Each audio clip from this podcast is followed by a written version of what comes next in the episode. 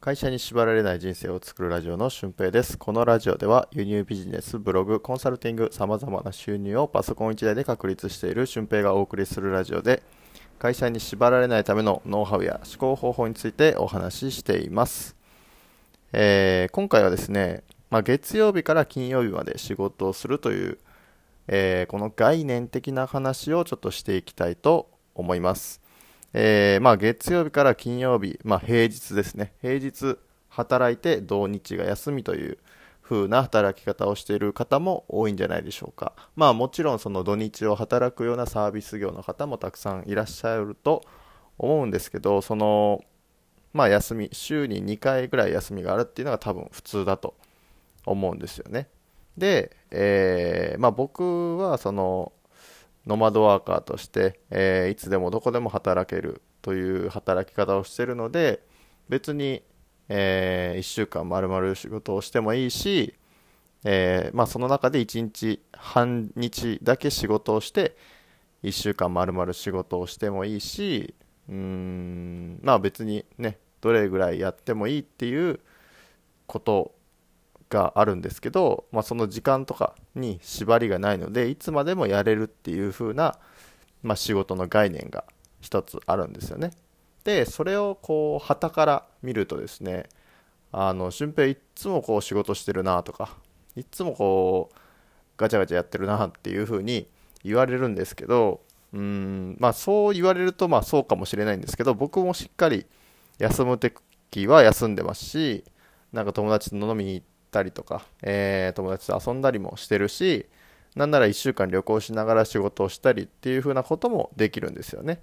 うん、で、予定がない時は基本的にあの仕事したりとか本読んだりとか映画見たりとか、なんか自分の好きなことをやったりして過ごしているわけなんですけど、でもそれをこう、周りの人から見ると、まあ、月曜日から金曜日まで働いて、土日休みの人が、僕の生活をこう見るとですね、そのスタイルしかこう頭の中にないので、なんか俊平って忙しくて大変そうだねみたいなことを言われるんですよ。で、僕も実際こうノマド的な働き方をして1年くらい経つんですけど、まだまだ1年ってまあ短いと思うんですよね。1年でこういう風な劇的にライフサイクルというライフスタイルを変えることももちろん可能だということを証明することはできたんですけどやっぱりまだまだやるべきことってあるし自分がやりたいこともその中で増えてくるしってなるとうんまあ別に忙しくてもそこは苦にならないしうん。で伝ってそれは自分のやりたいことをやってるし、えー、いつまでも続くようなあの労働してるわけじゃなくて仕組み作りとか、えー、資本作りということをこう姿勢しているのでいわゆる資産家ができるような仕事を、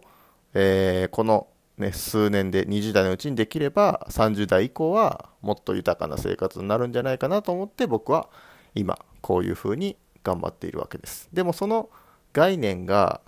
もともとないとですね資産化していくとか仕組み化作りをしていくというふうな概念がないとただただ忙しいやつみたいな感じに思われてあじゃあ別にやらなくていいかなっていうふうな俺このままでいいよっていうのでえー、60歳、65年、5歳とかそういう定年までずるずると、えー、会社員の働き方を続けていって、えー、まあ、定年間際になるとこれからの収入はどうしようかなとかね、え困ってきちゃうんだと思うんですよ。うん、でそういうふうにならないために、えそれまでにその資産を作れるような方法とか、え、作っておくこととかを実践しておきたいから僕は今こういうふうに働いています。まあ、その中で、えー、まあ、会社にいるより全然自分で仕事をした方が僕は楽だし、なんか、その、苦しい思いばっかりじゃないんですよね。うん。で、実際僕は教師として働いてる時は、本当に月から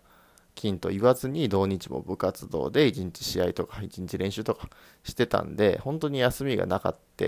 えー、で今の生活っていう風なことになってますので、うん、そこに対してのなんか辛さとかっていうのは別になくてそれよりもこうどれだけ頑張っても収入は上がっていかないしどれだけ頑張っても今後その苦労の度合いっていうのは変わっていかないっていうふうなことを、えー、突きつけられると僕は本当に、ね、目の前の仕事に対してもやる気を出せないっていうふうなぐらい絶望感に陥ったわけですよね。うん、でも今はそうじゃなくてこう輸入ビジネスをしていって独自の販路を作ることができれば、えー、それが直接取引になって国内にも卸売りをすることができますし、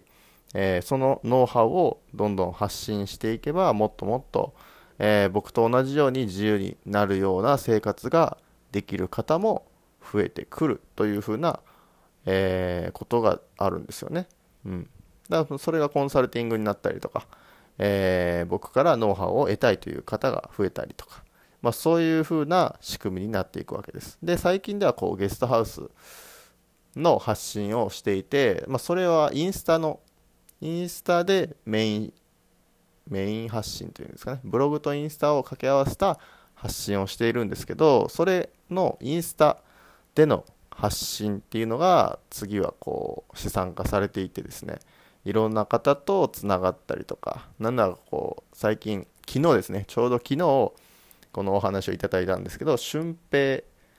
えー、デザイン。まあ、僕をイメージした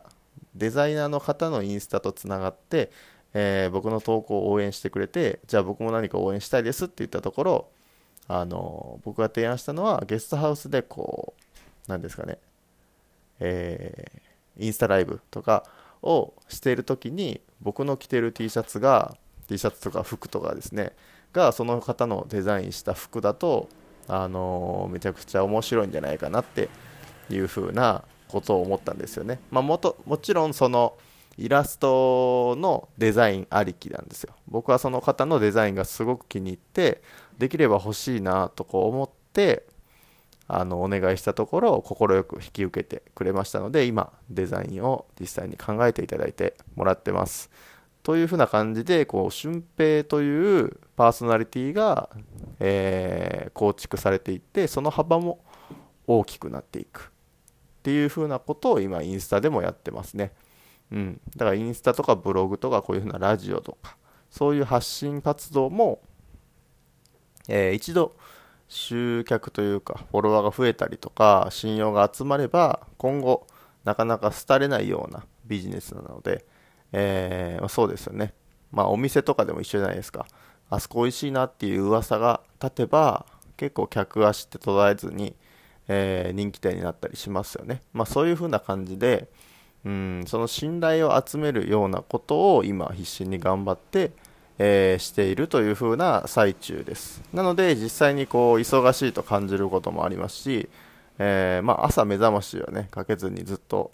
自分が寝たい時まで寝たりとかするんで、全然僕的にはストレスはないんですけど、でも旗から見たら、いやなんか大変そうだな、みたいな。ことを思われちゃうわけです。うん、で、これをこう、もうちょっと分かりやすく言うと、月曜日から金曜日まで、えー、働いてる方がですね、朝、月曜日の朝に会社に行くと、あの、バッてこう仕事終わとされて、これ終わったら別に金曜日まで来なくていいから、水曜日に終わったら水曜日で、えー、終わって、次また月曜日に出社すればいいからって言われたらどうですかね。うん。でそうなると多分必死に頑張ると思うんですよ。自分の力でやってみる。で自分の力で無理だったら分かる人に聞く。で分かる人に聞いて知識がついたらそれを誰かと一緒にする。っていう風なことをしていくと水曜日までに仕事が終わっちゃうんですよね。そしたら木金土日の4日間がフリーになるという風な形が出来上がってくるわけです。でこれがもっとこうすごくなっていけば火曜日に終わったり月曜日に終わったりで月曜日の朝にも終わってしまったりとか、えー、という風な仕事があればどうですかっていう風な考え方ですね。はい、実際にそのような働き方があるのかって言われるとまだ僕には分かりません。でも、まあ、それに近いような、えー、自分のこうライフスタイルに直結したような、えー、お仕事ができればいいんじゃないでしょうかね。うん、結局こう自分に合う合わないとかもありますし、えー、っと、やってて楽しいとか続けられるとか、それは人それぞれだと思いますし、相性っていうのもあります。なので、まあ、僕の場合、えー、輸入ビジネスをしていることもできますし、ブログを教えることもできますし、まあ、もうちょっとすればインスタも、えー、ね、インスタノウハウを発信することもできるんじゃないかなと思ってます。実際にインスタでマネタイズもちょこちょここうできてきているので、うん。ね、えー、まあ、いろんな人とつながる SNS なので、まあ、そこを楽しみながら僕はやっていこうかなと思ってます。はい。ということで、こう、月曜日から金曜日まで働く、こう、仕事の概念的なものですね。もし早く終わる仕事があるとすれば、どうしますかと。うん。別に、周りから大変だと思われるけど、やってみる価値はあるんじゃないでしょうかというお話でした。はい。今回も最後までお聴きいただき、ありがとうございます。えー、また次回の配信でもお会いしましょう。ほなまた。